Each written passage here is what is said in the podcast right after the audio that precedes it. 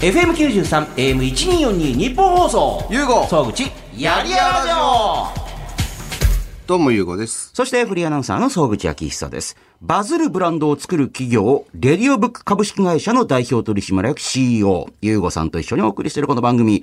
えー、そのゆうごさんの手掛ける、まさにもう今超バズってるブランドの一つが、代表を務めております。1分間1ラウンドで決着をつける全く新しい格闘技の大会、ブレイキングダウンなんですけれども、あのー、ブレイキングダウンって、公式の、まあ、YouTube チャンネルがあるじゃないですか。はいで、朝倉未来さんのチャンネル、甲斐さんのチャンネルなんかでもいろいろこう、出ていくっていう。はい。あの、後で、あの、今日 T 先生もね、いらっしゃるんで、えー、この後のゾーンで、えー、この間も、第1弾の動画発表になりましたけども、第5回目のオーディションのはい動画について、私もいろいろ聞きたいんですけど、はい。それ以外の広がり方がなんかすごいですね。なんかあの、ミキシーさんから送られてきたんですけど、全然知らない YouTuber の人が勝手に特集しまくってるっていう。ああ、してくれてる人もいますね。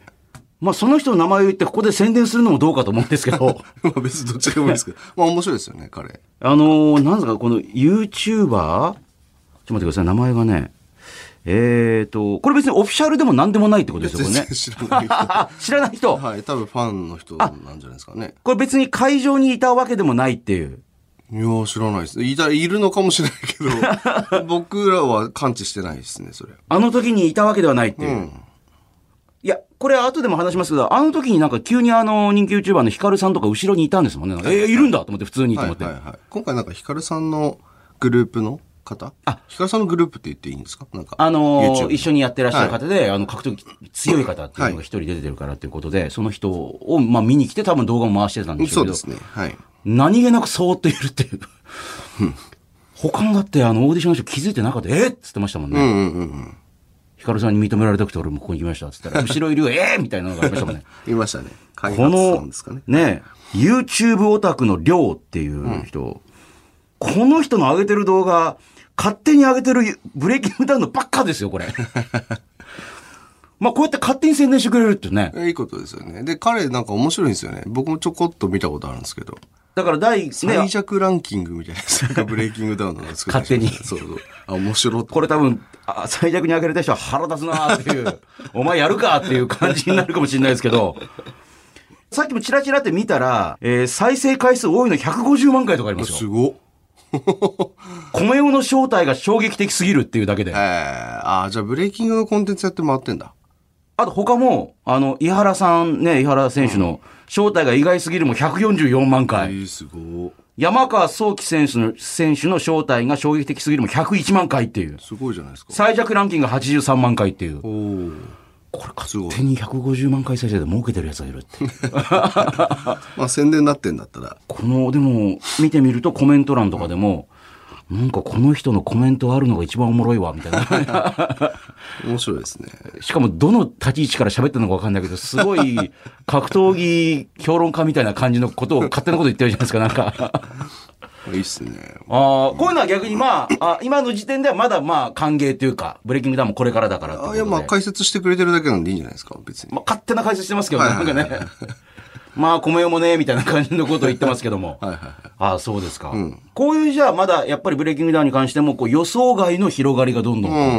うん。そうですね。うーん。なるほどね。えーちなみに、ブレイキングダウンの話また後でたっぷりするんですけど、ゆうごさん、あの、この一週間、まあ仕事いろんなこともあったと思いますが、何かはいここでこうちょっとブレイキングダウン以外のことでも言えることだったり何かあったりしますか？こんなことがあっ。何やったたかな、仕事以外でも、仕事以外ですか。なんか自分のプライベート楽しみとかなんか、ああ、隆一さんのライブ行きました。河村隆一さんの。久しぶりに。ルナシーの。で、なしの河村隆一さん場所どこでしたっけ？なんだっけ？えーと、東京駅のコットンクラブ？ああ、あのーまあ、世界的にも有名な高級ジャズクラブ。あ、あそこジャズクラブなんですね。はいはいはい。だからジャズだったりそういう方が、まあ、ほと、まあ、ポップスもやりますけど、基本的には海外からの大物ジャズミュージシャンがそこに来るっていう。うんうん。なんか、あれですよね。あの、食べながら、あ、そうですそうです。あの、食事もコースしてたりとかして、ゆっくりも大人が楽しむところみたいな。なもう間近にいて、みたいこの距離で、みたいな。な。はい。で、その後、えっと、楽屋行かせていただいてそうです、か。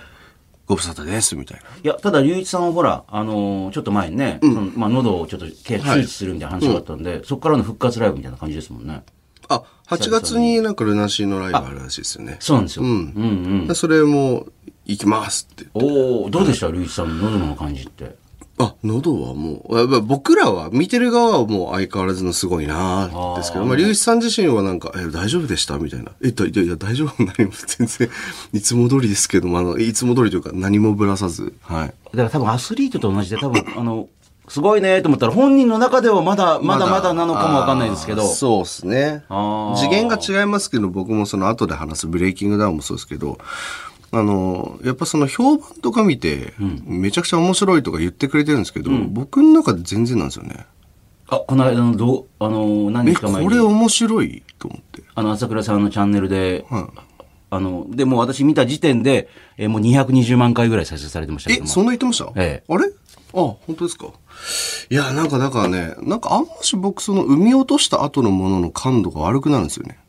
あ、だから、世の中にも出したら、あとはもう評価は任せるけど、その評価によって一喜一憂とかでもないみたいな。愛機一憂あんましないですね。むしろ、え、大丈夫？これ大丈夫？って、なんか常にこう、あでも本当だ223万回いってる。あ、もうすでにもうさらに4万回ぐらいで。はい。だからなんかその、んなんだろう。まあ多分それと同じなのかなというか、その、え、自分大丈夫かなっていうの常にお思思いながらなんかやられてるのかなと思って。アーティストさんじゃないですか。でもね、やっぱ一流アーティストの方って大体皆さんね、あのー、満足したな、もうこれはもう最高とかってないな。ないっすよね。まあ何年かに一回、まあ今日は良かったなとかはあるけど、でもそれでも最高とかなんか、もう何も別にもうこれでマイナスポイントないわけでもないしな、みたいな。なんかその切なそういう感情がある時はあるんですけど、それって例えば大会をみんなで一旦無事終了できたよかったねってそういう時はありますけど、大会自体をじゃあ俯瞰してみて、冷静にその総括で見た時に完璧だったかと、いや違うなってなると、あんまりならないです終。わった瞬間はまあ達成感とか多少あるけども、その後にだんだんじわじわいろんなことが、そうです、そうです。で、次のこともまた考え始めえーるから。考えたら前のことが良かったって言われても、あ、そうっすか、ありがとうございます。そうそんな感じですよね。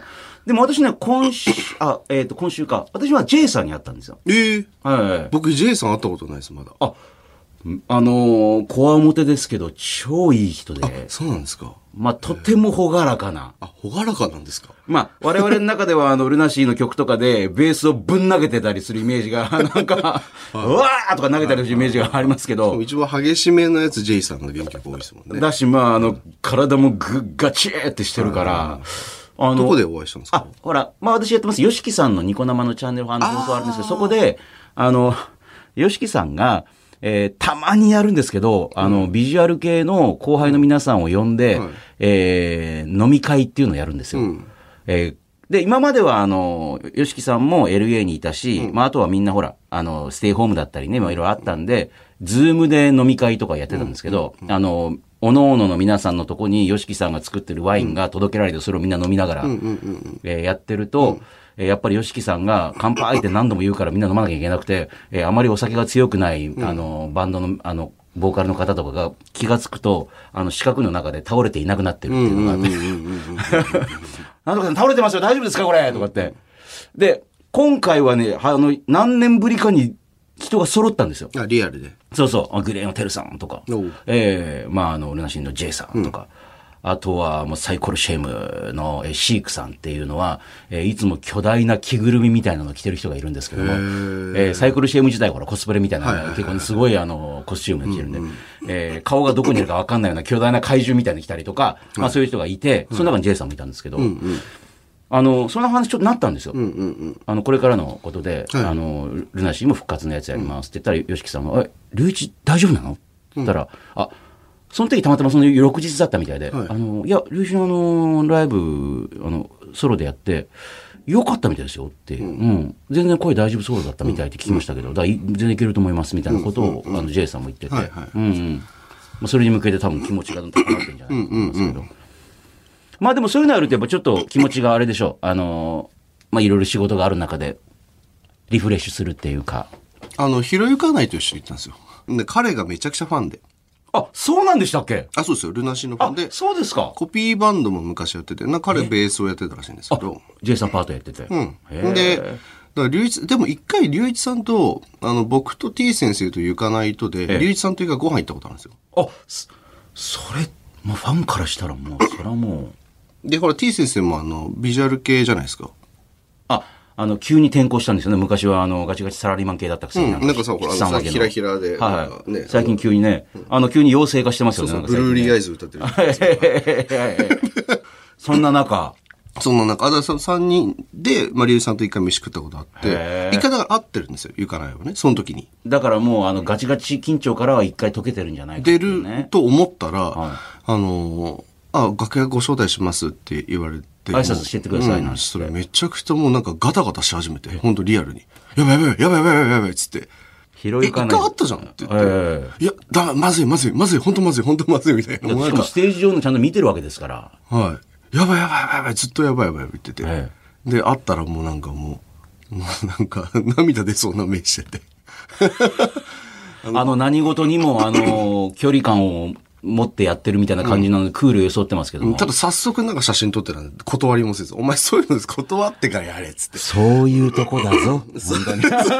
そういうとでも、リリこだーさんもいい人だから全然、あ、いいよいいよいいよって。いいよって言ってるけども、周りがピリってするから そうそう、龍一さんは全然 OK で、周りが、ちょっと今、その写真どうする？何使う？大丈夫？チェックするってなるからほ、んと、よくないよって言ってるんですよ。え、あげないんで、あげないんでっつって。なんか、その次の日だか次の次の日、彼あの、がん、抗がん剤、なんだっけな？え、え、あ、がんの検査そうかそうかそうかそうか。だったから、なんかそれ、まあ、隆一さんもそれでね、一回手術してるから、はいはいなんかあの、励みにしたいみたいなこと言ってて。ななんかそういうこと言われると断りづれえじゃない？だけども、その前に一言。そうそうそうそうそうそうっすよね写真あの、うん、プライベート撮っていいですか？って言えばいいけども、いきなりカシャってやるっていう。そうそうっていう。まあでもその緊張からだったのかもしれないですね。そうですね。まあ、あの、喜んでました。わかりました。さあ、えーこの後はですね、えーあの、ジングルを挟んで、T 先生をお迎えして、さらに、えーブレイキングダウンの、えーオーディションの模様なんかも話をしていこうと思います。さあ、バズるブランド、えー作るゆうごさんへの質問などをこちらのコーナーでメールで募集しております。番組のメールアドレスはこちら。ゆうご総口やりやラジオ。番組のメールアドレスは yy.1242.com。yy.1242.com。yy はやりやらの略。1242は日本放送の AM の周波数です。あなたからのメール待ってます。ゆうごのトークルーム。気になる話。さあ、ゆうごさんの会社、バズるブランドを作る、レディオブックではスマホ関係のサービス、アイリメーカー、ね、それから先ほどから話に出ております。1分間最強を決める格闘技の大会、まさに今バズっているブレイキングダウンに、えー会員制締めにパフェが出てくるパフェバード、リメイクイージーとかね、えーそしてもちろん F1 でもおなじみ、あの、フェラーリと、そのね、パートナーシップを作って進めているレナセンス、まあ、様々なブランドのサービスを展開しておりますと、えーさらには飛騨高山の温泉水なんかもね、ブランディングしていこうとされている。そんなユーゴさんが最近力を入れている事業、気になっていることやもの、人サービスなんかを紹介していくのが、このユーゴのトークルーム気になる話なんですけども。さあ、今週はここで、準レギュラーのこの方が登場です。現役の保育士であり、子育てアドバイザーとしても数々のテレビなどでもおなじみです。レディオブックのメンバーでもある T 先生です。はい、どうも、よろしくお願いします。T 先生、見るたびに外見変わってるんですけど、なんか。なんか、この間金髪だったらまた黒戻してるんですよね。大丈夫ダメなの。といいんでも、でしょうよ。どうしたの？とんでもない不良保育士ですよ、これ。確かにコロコロコロコロ。子供たちが戸惑う、俺、先生？っていう。コロコロ変えるグレーの久しさん以来ですよ。あ、まあ、久々はまだ本当にステージに立ってる方だから、いやいや、まあステージ立たれてるんでね、最近。あの、なんか、テレビいっぱいいろんなテレビで出てる。ああ、テレビは。まあ、ここに来ても本当に各番組の悪口ばっかり言ってるんですよ、なんか。言ってないあの番組言ってないつまんなかったやな、おいおい、みたいな。食リポとかさせんじゃねえんだよ。言ってない言ってないできねえよ、こっち保育士なんだからよ。皆さんぜひよろしくお願いします。美味しいとか、うましか言えないよ、そんなの。それは難しいわ。難しかった。いや、あれでもね、私も食リポいろいろやりましたけど、はいあれ食べる前から大体決めてるんですって。ああ、そうなんだ。そうなんだってですか口に入れてて結構熱かったり、熱かった熱かった。ね、大体、大体そうじゃないですか。普通に熱かったまあもしくは冷たいもんか熱いかどっちかじゃん。だからぬるいもんってあんまないじゃないですか。そんなものを口に入れてすぐ喋れって言われても難しいんですよ。確かにああ、確かに。聞いとくんあですね。熱い普通ほら、ハクハクして、うん、美味しいねでいいんですけど、ハクハクしてたら見てる人は、はハフハフしねえで感想言えよとかってもう2、3秒だったらイライラ見てる方は多分。咀嚼音いらないですもんね。ねうん。ぐっちゃぐちゃして。だから食べたらすぐに言わなきゃいけない。いや、でも、感想を言える程度のもの、その、なんていうの、量だったら味わえないじゃないですか。だからやっぱ矛盾してるんですよ、ね。、いやだから結構普通に食べるポーションというか大きさを取るとガブっていくと、しばらく噛まないと普通はそうじゃないですか。ああ、そういうことか。でも普通は2、3口食べてこん飲んで、いや、これね、やっぱ外側カリッとした中がしっとり、肉汁、肉汁ジューシーですね、とかってすぐに言わなきゃいけないんですよ。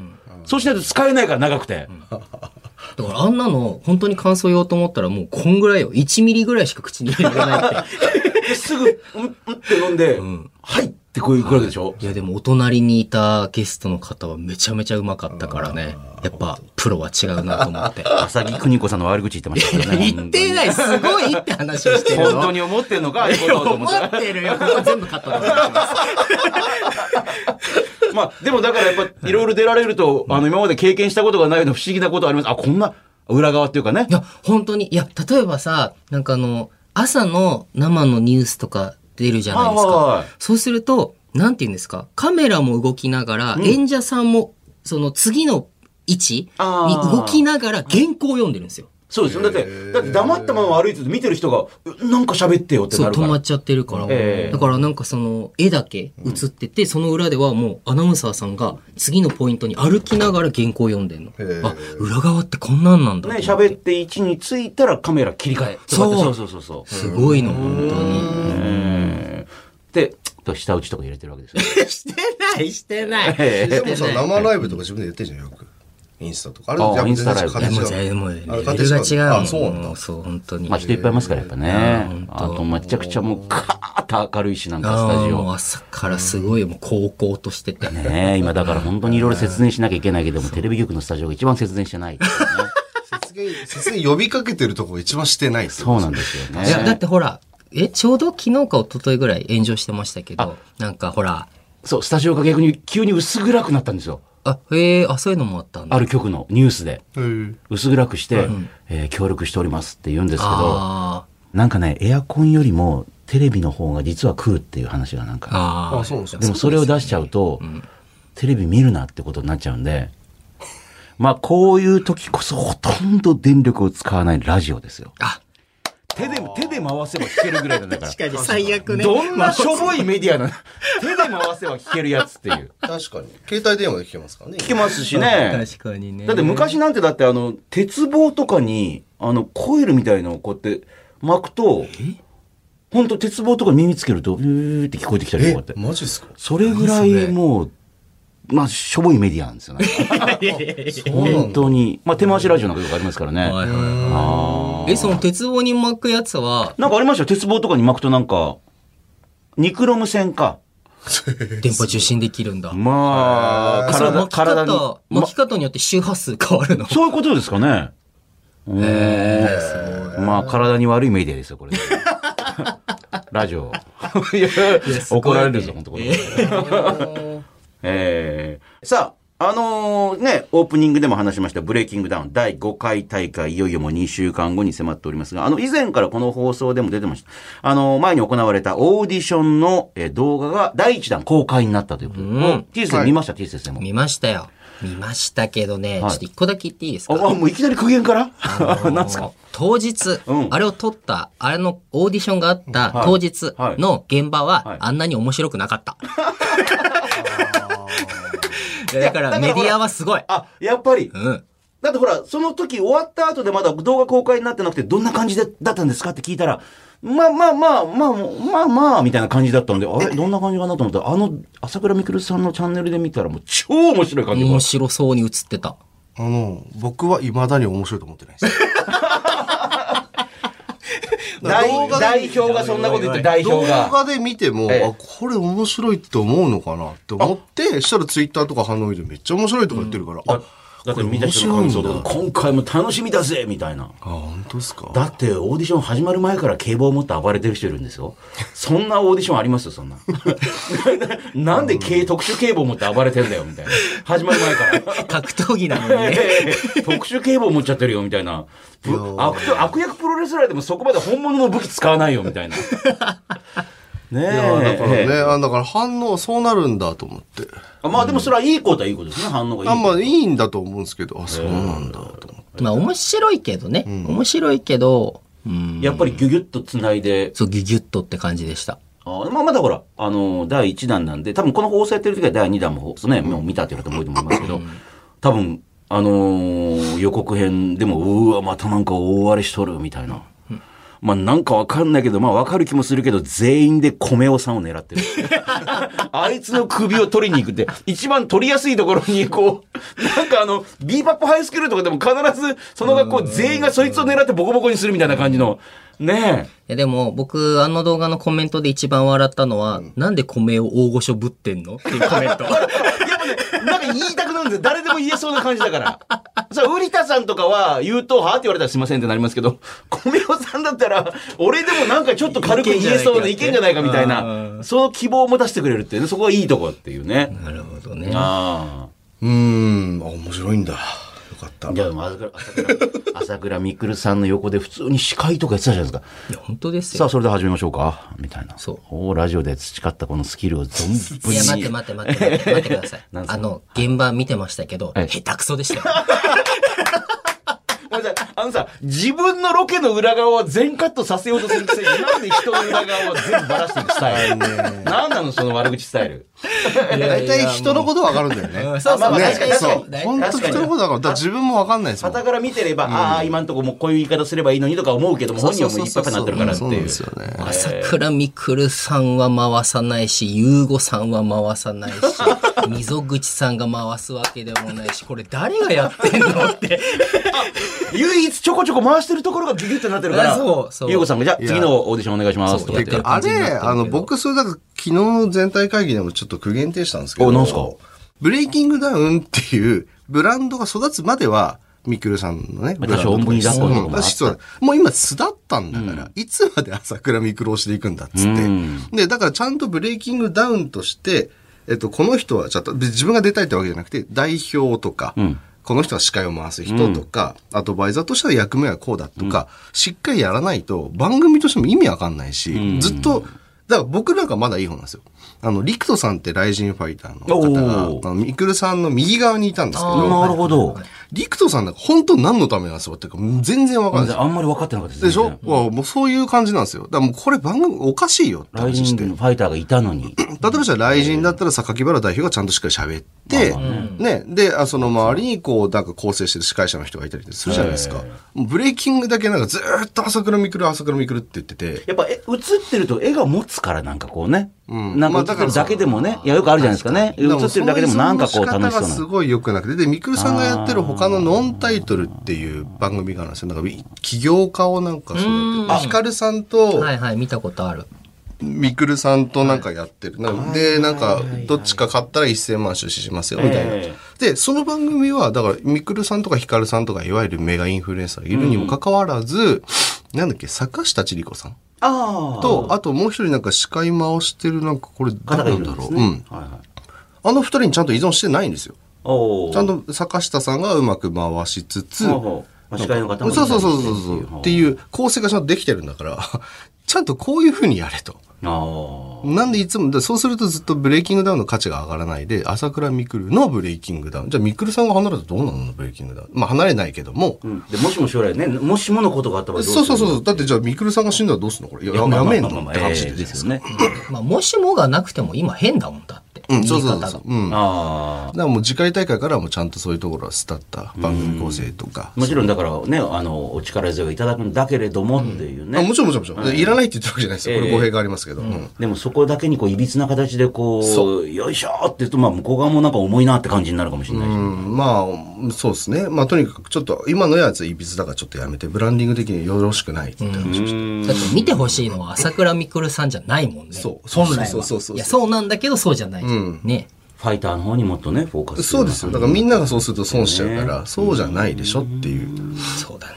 えーえ、あと他になんか T 先生見てて、あの、いろいろ気づいたことありました？なんか。いや、もうね、いろいろあるけど、ありますけど、なんかもうね、グダグダだったよね、やっぱり。現場はね終始、終あ始グダグダ。現場はんそうかそうかあとあの、やっぱ女性のやつ、まだもうちょっと面白くできそうだったよね。まあね。女性ファイターの。女性のやつはなんか予告編とかでちょこちょこ出てきて、はいはいあの、いろんなタイプの方がね、まさにちょっとグラビア的な方もいれば、みたいなね、あの、本当に強そうな方もいてる。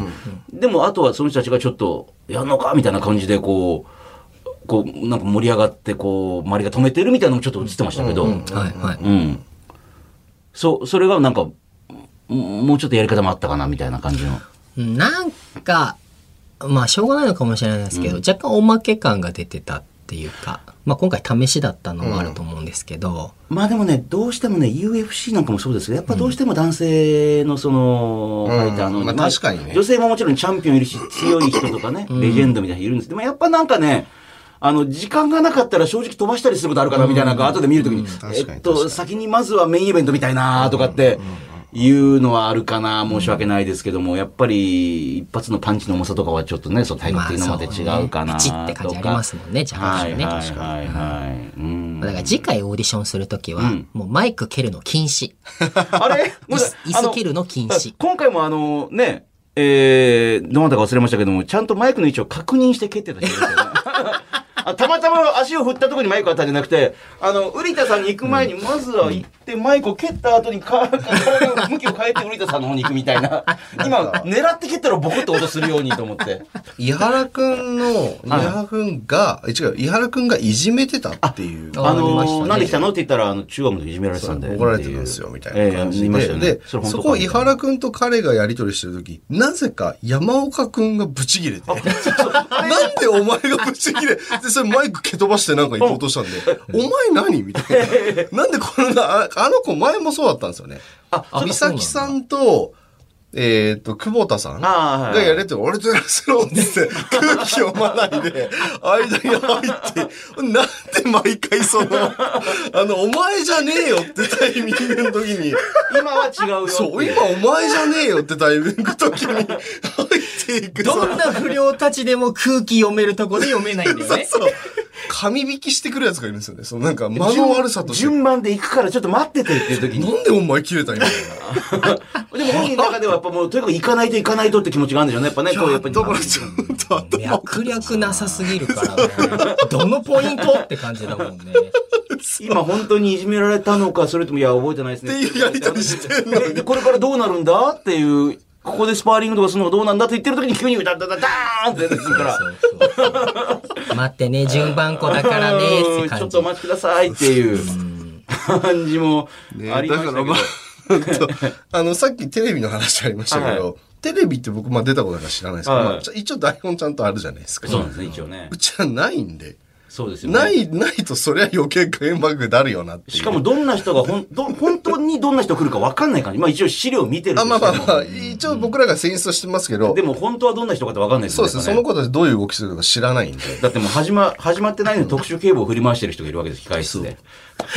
あテレビない動画早回しで見ちゃったからあれなんだけど、醤油かぶったやつは採用されてるあれ、あ採用してると思うけど、多分まだだと。あまだそうなんだ今初めて聞いた、それ。あ、まだいろいろあるんですよ。そうですか。あるんです。大変ですね、それ。もう、会場が一気にね、あの、正月みたいな匂いになったんですよ。あの、大豆が発酵した匂いが。なったんですよ。へへへへ酔ってお父さん醤油ぶどうぶどうこぼしてるみたいな。うわお父さんっていう。い警棒振り回し、甲斐さんが、や、あのあの人も最初でちょっといなくなったじゃないですか、急に。そう。で、警やめろやめろって棒やって、ああの、やったやつがいるんですよって言った時、俺、あの、あそこ多分カットされたんですけど、俺、ちょっと笑っちゃって、な、な、これで、俺、溝口さんに、え、これ仕込み？って言ったら、全然知らないじゃん。やってないです。やってない、そうやってない。マジで？なんなん？と思って。嘘だろって思って。はいあのね、笑ってるのはなかったですね。あなかったですか？多分それほら、笑ってるとなんかちょっとほら、あのー雰囲気的にどうなの？多分そこはちゃんと切ったんですか、うまく。朝倉さんが何っていう感じのところはありましたけど。そうですね。三倉さん真面目な顔して基本的に対応してるけど、もう僕的には本当あれですよ。なんか、年末のダウンタウンみたいな感じ。笑っちゃいけない選手権に出させられてる。だから真面目にオーディションです、格闘技のって言われて座ってみたら、都市警棒もダブルテレスがもう、そう。ダダー。ンで、ユーゴアウトって言われて。醤油を目の前でダバダバダバダバーって、もう取れたら、ダダー。ンっていう、ユーゴアウトしかもこの間多分もう出てる、放送出てると思いますけど、えっと、オグちゃんっていう、あの、リクトさんのチああャンネルの人がいるんですけああど、その人に、なんか俺ブレイキングドリーム掴みてんだよってあ、言ってた、言ってた人いた。いたんですよ。で、彼が、そう、で、そんな、オグちゃんを指名してきたんだ。俺、オグちゃんとやりてんだお、よ。なんでも中途半端だった。そうやりてんだよ、それでで俺とお前ってどうなん？どういうストーリーやるの？っつったら、いや、俺とオグちゃんがやったら、二人、あ、ね俺とオグちゃんがやったら、バッドエンドになるって言ったんですよ。そうそうそう。え、ばえ、で、それでオグちゃんが、え、どっちが？って言ったら、二人とも。って言ってた。言ってた。あかんやんって。で、俺もダメだろって思いながら、でもオグちゃんがあかんやろって言ったから爆笑しちゃって。したら、ミクルさんなんかこう、そのずーっと、そう言ってみてノーリアクションしてる。何言ってんだろうみたいな。言ってることがまずさっぱりわかんないんですよ。で、なんでこの場であの、笑わないで入れるのあなたはと思って。あのー、もう本当に心がいつも安定してるんでしょうけど、安定しすぎだっていう。何事にも驚かないっていいう。や、ちょっとだからすげえなとあれ、その後もいろいろ聞いても結局わけわかんなかったですもんね、なんかね。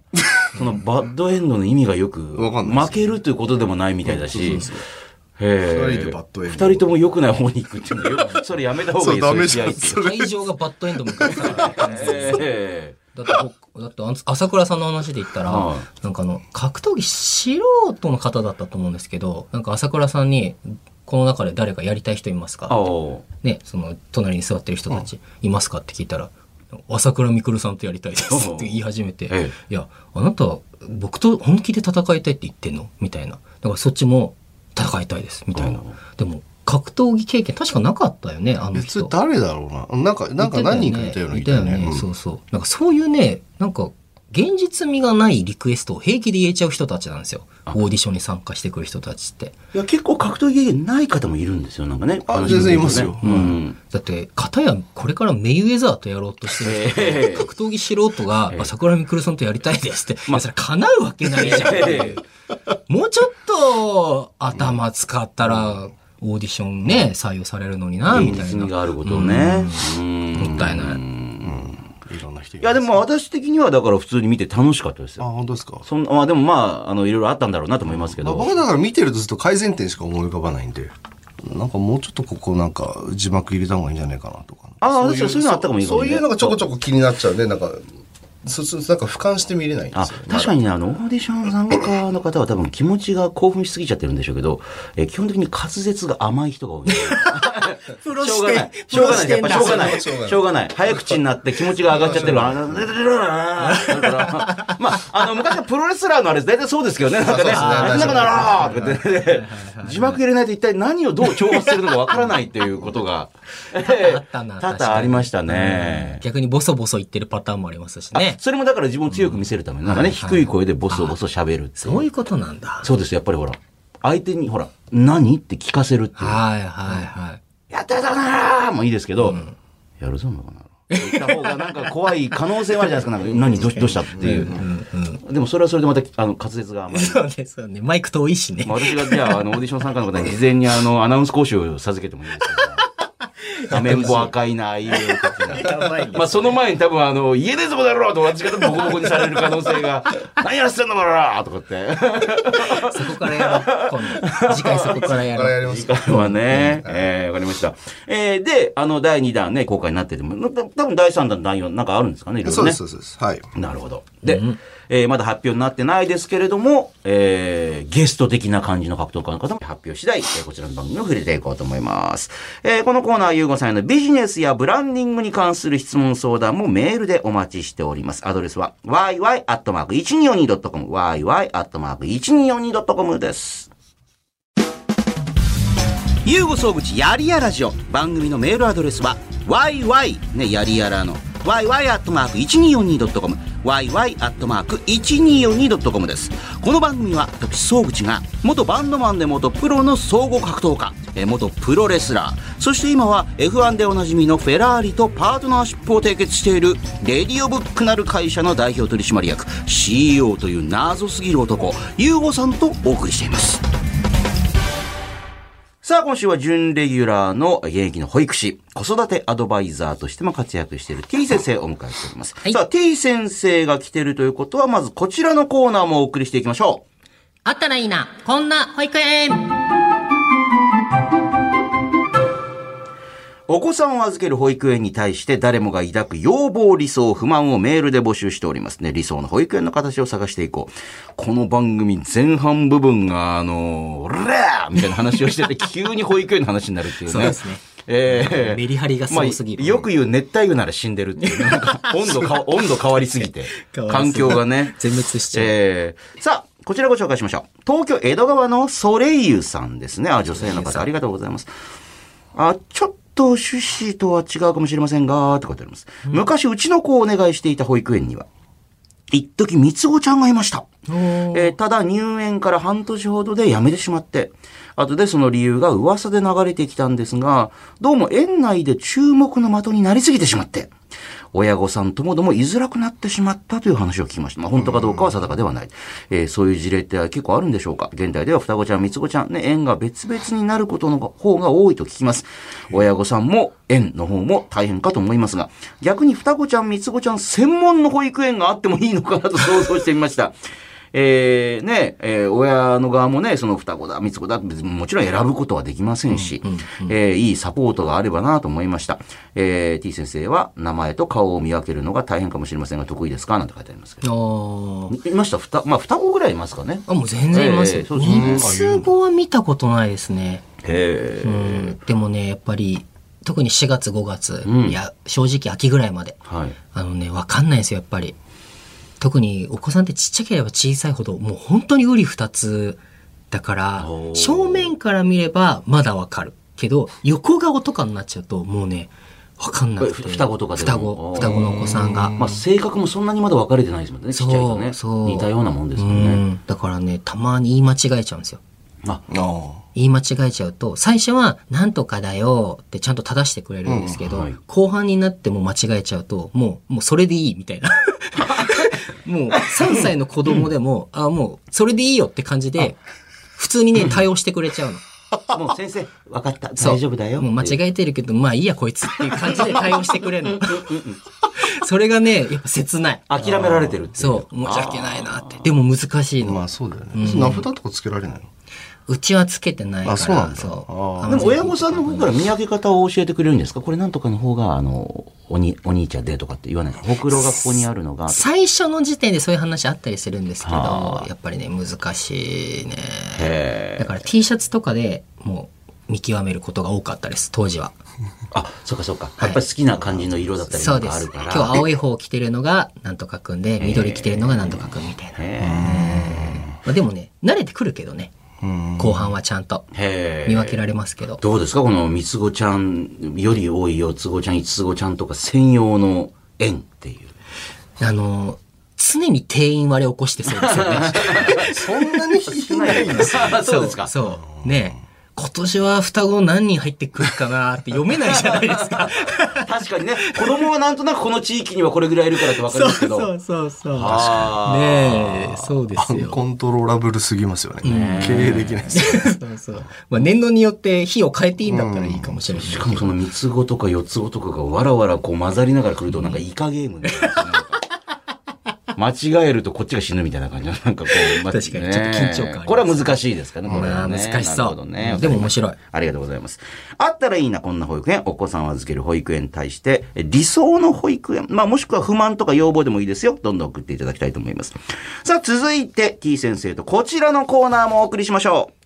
我が子の天使と悪魔 T 先生といえば子供たちのほっこりエピソードを詰め込んだ本、今日保育園でね、でおなじみですけれども、子供というのは可愛い天使だけではなく、時にはうわ、ひどい悪魔と思ってしまう面もある。えーそんなあなたが子育て中に自分のお子さん天使だな。いや、もうちょっときつい。悪魔と思った一面を教えてもらっております。えー今回こちら。千葉県浦安のラジオネーム、アンさん。ね、女性の方ありがとうございます。えー、T 先生、ゆうごさん、沢口さん、こんばんは。ポッドキャスト楽しみに聞いておりますと。お嬉しいありがとうございます。さて、毎日暑いので早くも庭にプールを出しました。水しぶきとともにキラキラと跳ねる子供たちを見ていると、ああ、天使が舞い降りてきたと思います。のですが、反面、必ず思い出す数年前の出来事が、私がちょっと目を離した隙に、娘がプールにアマガエルを入れ、一緒に遊んでいたのですと。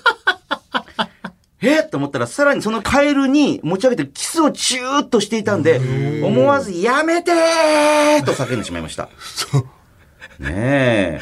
ファーストキスはまだいるか。でも、頭ごなしに怒っちゃいけないと思って、なんでキスしたの？と聞いたら、あの、ディズニー映画のプリンセスと魔法のキスを再現。あれね、カエルキスすると。あそうなんですか？戻る。そうそうそう、そうなんですよ。カエルじゃあ戻るんですね戻るんですよね。えー、まあ、ただその辺にいたカエルですからね。まあ、雑菌の塊ですよね、本当に。そう相当な。そうですね。うーん。天使と悪魔、ここに来ませりって感じです。うんまあでも、女の子、女の子かな？あ、そう、娘ですもんね。女の子の方がそういうのって平気にバンって掴んだりしますね。カエルとあか。あ、確かに意外と男の子の方が怖がるパターンあるかも。女の子行って、で、その様子見て男の子も行くっていうパターンある。みたいなね。え、そういうのありました？うだ、だそんなん掴んじゃダメだって、みたいな。いやもうそれこそカエルなんてしょっちゅうあったんですけど、もうなんどれぐらいって言ったらいいの？なんか辞書ぐらい。え、それ、それ15センチとか20センチぐらいですもうカエル、やっぱいるんですよ、普通に、都内でも。そんなでっかいのが？そう。で、なんか男の子と女の子が5、6人集まってワーキャーワーキャーしてるから、何やってんのって見たら、そのカエル、ブワーン持って、先生見て 重いから持ってみてみたいな。いやいやいやいやいやいやいやみたいな。そういう時、どうしてました？お子さんの場合。ご自身のお子さんの場合。うちの触れないものを触って。いや、でもそれでも頑張って触りますよ。いやいや、もうこれダメだよ、置いとかないととか言ってこうやって。あ、もう内心ちょっと震えながら。ええもう頑張って、よいしょっといや、そんなこと言ったら私ロケで触っちゃいけないもの触りまくってますから。どういうことですか？ネズミとか。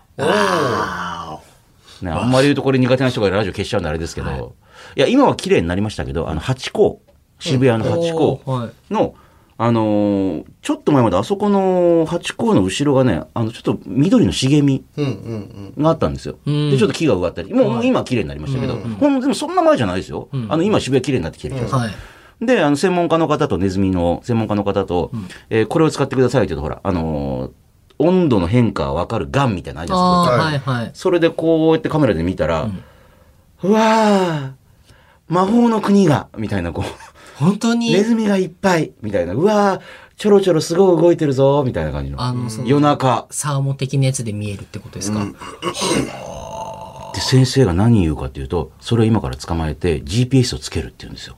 へえ。はい。なんで？いや、どれぐらい移動してるかっていうね。そこをそこを拠点に渋谷のいろんなところに歩きまくったわけですよ、渋谷ええで、あのーネズミというのはもう危険な雑菌の、もうデパートみたいな感じなんで、触っちゃダメだよって、絶対触らんで、わかりました、絶対触りません。私が触ります。で、専門家の方が、あの、ネズミを、あの、ネズミ取り切ってパッて捕まえて、はい。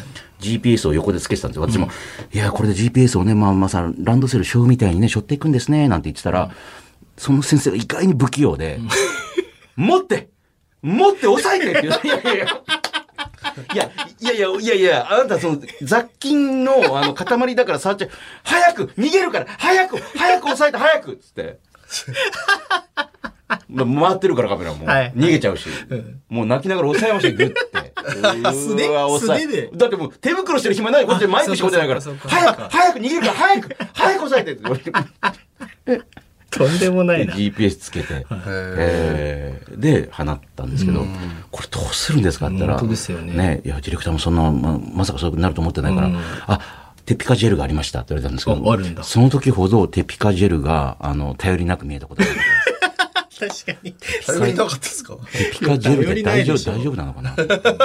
こんなね、ちょっとコンパクトタイプみたいなやつで垂らされたってね、ええ落ちないだろうってね。はい、綺麗ってなるかな？なるかなと思って。で知らんぷりしてるその先生は、ネズミの専門家。ねえ。ネズミ嫌いっすか？だって、いや、そう、映画とかに出てくるネズミはもう、ちょいやいや、あの、街中歩いて。いや、無理無理無理無理無理。全然大丈夫なんですけど。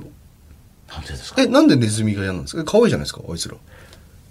え、見ますよ。俺渋谷だもん。いっぱい歩いてますよ。だから、だから、昨日も事務所の目の前はなんか、ラジコンみたいなのが横通り来たんで。あ ネズミじゃんと思ったら、俺、俺とちょっとなんか、あの、対面して、うん。2秒ぐらい。ちょっと待ってください。でそのなんかあのーこの人の周りには動物が、小動物が寄ってくるみたいな、あの、プリンセスみたいな感じの。まあ、ねかかわいいと思う。まあ、寄ってくるのはドブネズミだけですけど、なんか、えー食ってみて、おーなんていう顔してるから、おーおい、みたいな。ご無沙汰みたいな。お疲れ。前にお頑張ってんな、お前。ブレイキングダウン頑張れよ、みたいな顔してるからで。さーって言うあ、そうですか？ちょっと会話して。あ、そうですか？え全然可愛いじゃないですか。え、なんでネズミダメなんですか？いや、やっぱほら、そう、ね、実際は、まあ見た目はあるかもしれない。実際、ばい菌とかすごいいろいろし病原菌とかあるぞ、みたいな。だから。正しい反応なんだよ。自分の命をそうそうそう守るために。そうそうそうそう。で、ちょっとネジ外れてんだあ、そういうことか。えー、すいません。このやりやラジオでは、準レギュラー T 先生が担当する2つのコーナーへのメール待っております。それぞれ件名のところに、保育園、我が子と書いて、こちらまでアドレスは yy.1242.com、yy.1242.com です。では続いてこちらのコーナーもお送りしましょう。いまいちピンときてません。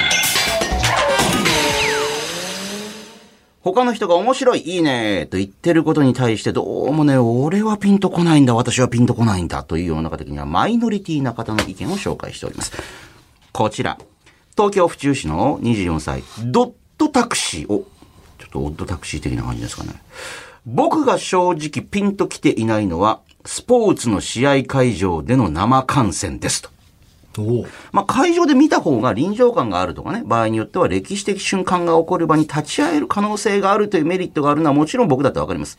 でもぶっちゃけ、野球にしろサッカーにしろ格闘技にしろ、テレビの中継で見た方が見やすくないですかっていう。あ、もう分かってないね、この人は。そうですか。まあまだ F1 なんてサーキットで見たらもうね、なんてレースの一部分しか見れないし、いや僕はそこまで格闘技にも詳しくないんで、解説がついた中継の方がより楽しめますと。スポーツ好きの人がそこまで生観戦にこだわる理由が僕にはどうにもわかりませんということですけれども。どうですか？分かってない。分かってないですか？何にも分かってない。どういうところが？いや、例えばですね、はいはい。僕、あの、野球経験者なんで、ああ、そうか。野球の話で言いますけもちろん。画面だと、はい。テレビだとね、うん。例えばじゃあ打者がバントしましたと。ね、コーンって。で、画面上だと全然何が起こってるか分かんないですか、うんなんか転がって、野手が拾ってはい投げてるぐらいですよね。はいでも、球場で見てると、バントの構えした時点で、一塁手と三塁手が前にドーンって突っ込んでってるんですよ。それが画面に映んないわけ。そうですよね。だからどれだけ選手たちがその一球一球に姿勢込めてやってるかっていうのが、放送だと全くわからない。まあ確かになんか機械的にスポーツやってるように見えちゃうんですよ。えーまあ、クローズアップされてもね、ボール、基本的にボールがあるとこずっと打ってしまう、そうそうそうそうそう。ああ。だからまあ多分サッカーにしろ格闘技にしろそういうものがあるんじゃないかなと思います。僕は。まあ確かに、あの、私もたまにこう野球場に見に行くと、お、監督がなんかこう動いたなとか、なんかそういうのもね、あ、なんか連絡してんなとかちらっと見たりして、あ、なんかと思ったらなんかこうみんながそっちを見て、なんかね、あのブルペンの方に人が出てきたとかなんかね、そういうのもありますしね。まあ今コロナだからあれですけど、やっぱりみんなと声出して応援してるっていうのも一つ醍醐味じゃないかなって個人的には思いますけどね。なあね、ひいきのチームがあったりすればやっぱそうですよね。まあなくてもね、その応援する中にいるだけでも楽しいってありますもんね。僕今の話をもって聞いて思ったのは、あ、なんか競技によるんだなと思ったんですよね。なるほど。確かに野球だったらそういう、なんか、ピッチャーとバッターのとこしかクローズアップしかされてないからね。サッカーもボール持ってる人以外のところでいろんなところで動いてるから、あこういうふうにか、あの、ふうになんか動いてる、守ってるとかってありますけど。僕もね、F1 は100%テレビの方がいいと思います。あれなんでありがたがって。ごめんなさい。本当にまたあのフェラーリの馬に蹴られるぞ、後ろ足で。いや、だから僕はあれいうとこに行くのは、その、行く、でも僕ごめんなさい、行ってる理由もわかるんですよ。はい。あの、さっき言った、その、やっぱその、人がみんな集まって、わーって歓声上がったりとか、そういう時の体感って、多分体験できないんですよ。それはまあテレビだったらね。うん。で、やっぱ感動したのが、その、サッカー見に行った時も、はいあの、熱狂的な、そのなんか、応援合戦とかあるじゃないですか。あれをなんか生で聞くと、ドドドドってなんか心に響いてくるものがあるから、地響きみたいな。そうそうそうそう、実際本当に地響きみたいな。あと、あの F1 で言ってもあの去年のあのアブダビグランプリ。いや、あれはもうとにかくもう歴史に残るようなね。でも僕あれが最初だったんですよ。マックスで来ちゃったからいきなり。あそうそうそう。楽しいねーそう、歴史的な場面が僕の処女だったんですよ。あー処女捧げてしまったのがそいつだったんで、処女、あの、いきなりブラッピンに抱かれたみたいな。もうその後誰に抱かれてもそうダメそうなんだあれなんか違うな最初違うな 3T かよ、みたいな。いいですね。ブラピの後 T 先生って普通に。だそういうところで見たらやっぱすごかったんですよね。あの、周りのいや、あれ歓声とかね、はだからさ、ね、見れて幸せだったろうな。だからそういう体感をしに行く分には払う時間とお金っていうのは全然ありだなと思います。僕、それで言ったら逆でもないと思うんですけど、アーティストさんのライブに行く意味がわかんないですよ。あ、そうっすか？はい。えー行ったことあるんですかあるある、何回もあります。あだから行かなかったんだ。俺、龍一さんのライブ行くって言ったら行かないっつって。龍一さんファンから妬まれるぞ、本当に。ひろゆかないさんじゃない。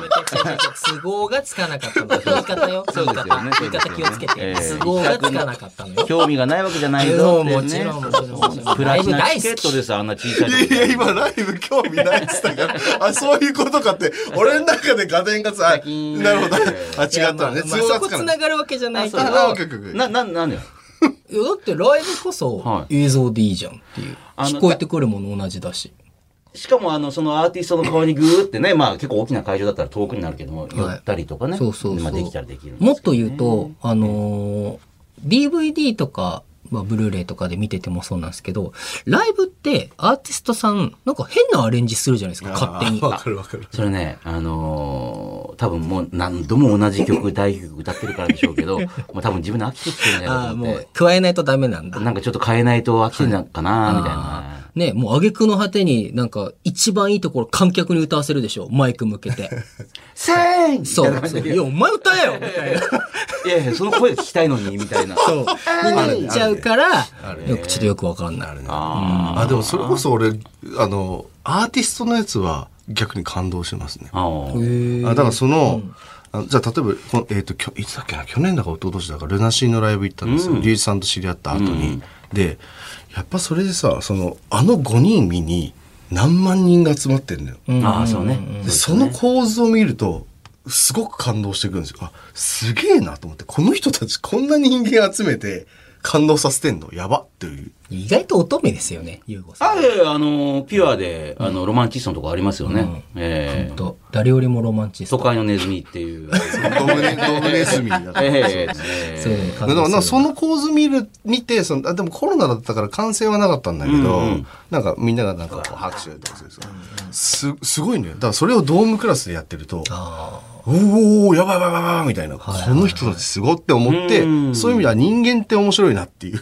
ところでこの感情が出てくるから。ー。でもそれいい席で見てるからでしょ？あ違う違う違う全然普通の席よ。本当？本当本当に普通の席全然普通の席。悪いとさ、もうそもそも遠いじゃん。そうです。ライブ行ってんのに大型モニターで見ることになる。じゃん。わかるじゃあ家でよくないってさ。あだからそそささっきのスポーツと同じ感じで、別にその F1 も別にふんふんいいんだけど、音とかそのなんか環境はいはいのはい。なんかところで楽しむってなんか一種の祭りみたいなもんあーそうねなんか祭りにまあ、行くみたいな、りますよね。だから私もだからやっぱりアーティストが出てきた瞬間が一番緊あの感動しますよ。みんなが待ってたよーって。あーそうそうそうまあ、あとはアーティストずっと見てるとだんだん見慣れてくるじゃないですか。でも最初の瞬間、うわーって、その、なんか波動を感じるっていうかあるあね。しかも初めて見る人だと、あ、現実にいたんだってなあありますもんそれはあるかね。もねいや、だから初音ミクは、あの、5メートルとかね、7メートルとかなれるんで、えーライブ向きだっていうね。